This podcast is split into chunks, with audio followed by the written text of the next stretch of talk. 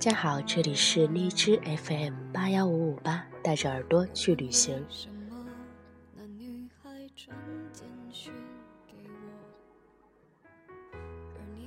本期节目的主题呢，是你以为的放不下，也就这么放下了。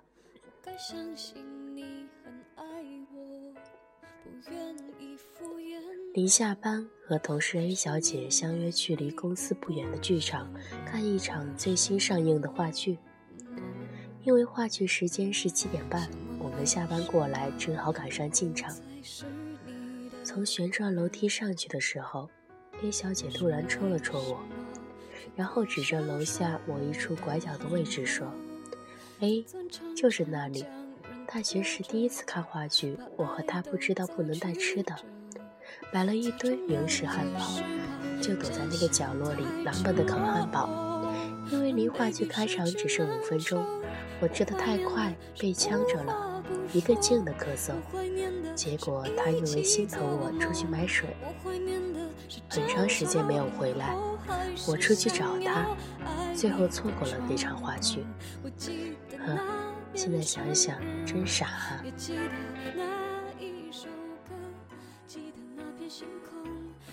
我知道他口中说的那个，他是她的前男友 C 先生。两人从大学到毕业，有过一段据说是痛彻心扉的爱情。我跟着笑了笑，看了看表。没时间容许他回忆，就把他拽进了场内。话剧开始，俗套的剧情，却有着让人捧腹大笑的台词，讲述一名女汉子如何追到男神经的故事。我跟随着前后的人，时而鼓掌，时而卖笑，却没见坐在我身边的 A 小姐有任何的情绪波动，让我一度怀疑她是陷入往事不可自拔。距离地铁末班车还有半个小时，等不及男女主角上演狗血大结局，我们就从剧院里提前溜了出来，并非因为话剧不好看，而是害怕赶不上末班地铁。我俩奔跑在北京的夜色里时，我说：“嘿，还没放下呢，看你那失魂落魄的样子。”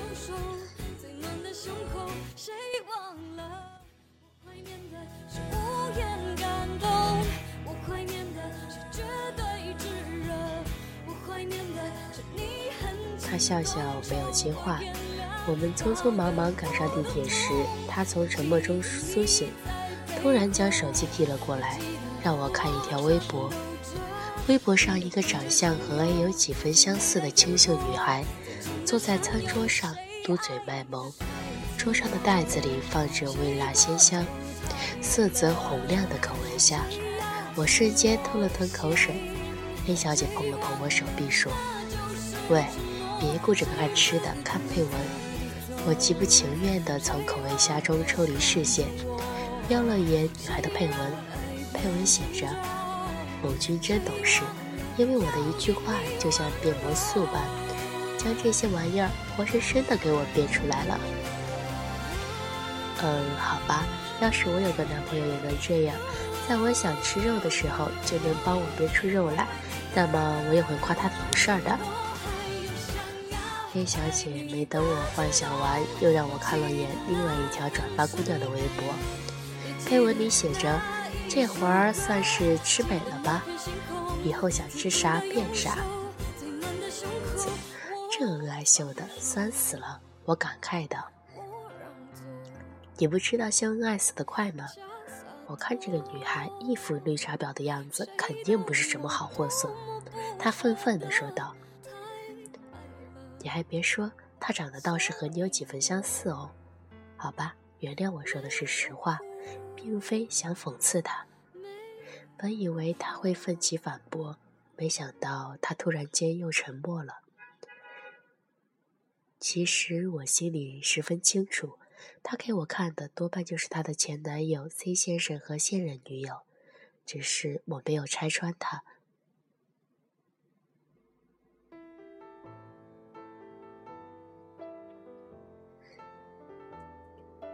真是的，找来找去还不是找了个差不多的。哎，我什么时候也能找个来秀秀呢？他自顾自地感叹道。就你这样，我看难啊！我打击他，怎么就难了？我就不信，我明天就找个。他赌气般的回我。那我问你，你们分手几年了？你怎么还在看他微博？分手两年了啊，那是因为他微博就在那儿，我又没法拉黑。我其实也没怎么看，就是偶尔想起来的时候就会去翻翻。他略带泄气的嘟囔着。都是借口，说明你现在还是放不下啊，姑娘。只求一语能惊醒梦中人，他恍然地说道：“是啊，就是因为放不下，才会有不甘心。可是，怎样才能放下呢？”我没有告诉他答案，只是突然想起了我另外一个朋友 K 小姐。K 小姐和男友分手差不多快三年。曾经，我见证了他们爱得死去活来，又见证了他们恨得体无完肤。但是在他们分开后的三年里，K 小姐将男友的所有联系方式删得干干净净，终日逼自己陷入忙碌中。大学时考不上的日语一级，花了三个月时间就搞定了。起初要两年才能完成的工作任务，现在只需半天时间。一年之内，不管是职位还是薪资，连升两个等级，逼自己接受更多选择，不断的相亲，不断参加各种社交活动。虽然到目前感情依旧一无所获，但至少这三年里，她没有再去关注男前男友的任何。我曾经试图委婉的告诉他有关于此男的点滴动态，都被他不着痕迹的避开了。本以为他是真的放下了，可是有一天，我突然在他朋友圈下方看到了某男的点赞，吓得我立马好奇心泛滥，跑去问他情况。他说：“真的是要命，连我自己都快被自己骗了。那天因为公司一个项目的 logo 急需要人设计，但是公司的所有设计师手上都有活儿，都不愿接新活儿，一时无奈，我就想到了他。”可笑的是，我明明把他的微信、QQ 什么的全都删掉了，就连当初背得滚瓜烂熟的电话也早已不记得一个数字。结果，你知道我是从哪儿找到的他吗？我发了个疑问的表情，他继续打字。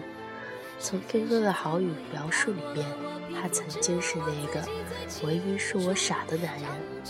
我好笑的点开那句“傻姑娘”，看到了她的 QQ 信息，然后鬼使神差的加上了，没想到他立马就通过了。简单的寒暄了几句，他竟然答应帮我忙。我又以 QQ 不太上了为由加了他的微信，哼，连我自己都快笑死了。三年所有自以为是的忘记，全是自欺欺人。那你们现在怎么样了？这是我现在最关心的问题。说来也奇怪，本来我以为再次加他，我应该有很多苦、很多累、很多话要同他倾诉的。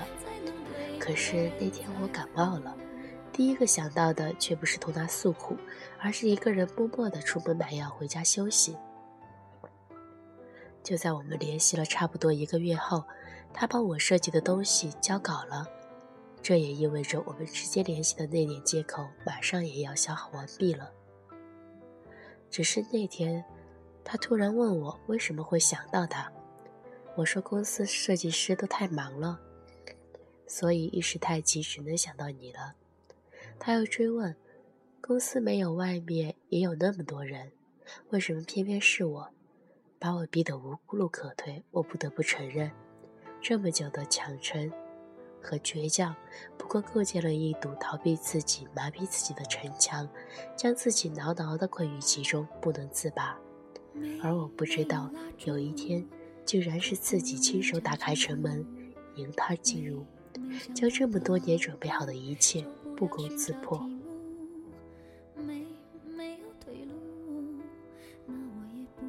听完了他所有的讲述，我发了个微笑的表情。庆幸这么多年，他终于认清了自己的心。地铁到站了，A 小姐跟我挥手道别，看着她的远走的背影里藏着一种说不出来的落寞。我在心里默默地安慰着：“姑娘，别担心，总有一天你会明白的，会过去的，也会放下的。”人们往往都在为自己的放不下揪心内疚，恨自己明明不想去翻开那条熟悉于心的微博，却开始忍不住一而再、再而三地点开它；恨自己明明已经快要忘记了它，却因为某个不经意间的名字而提心吊胆、翻江倒海；恨自己明明白天拼命地埋头工作。却在无数个失眠的深夜里想起过往的点点滴滴，恨自己的放不下，恨自己的忘不掉，一遍遍，一次次。殊不知，真正的放下，大概是你不会删除他的聊天记录，也不会把他拉入黑名单，只是任由他躺在通讯录里，再也懒得去点开。他像你掉进床底的笔。扔在地铁站的水，决定不要了，就再也不会想起。他留下的那条痕迹，就像家中沙发缝的油，油烟机上的字，你不会为他特意来次大扫除，只是心情好时顺手一擦。所以别担心，你所有以为的放不下，最后终究会这般不自知的放下了。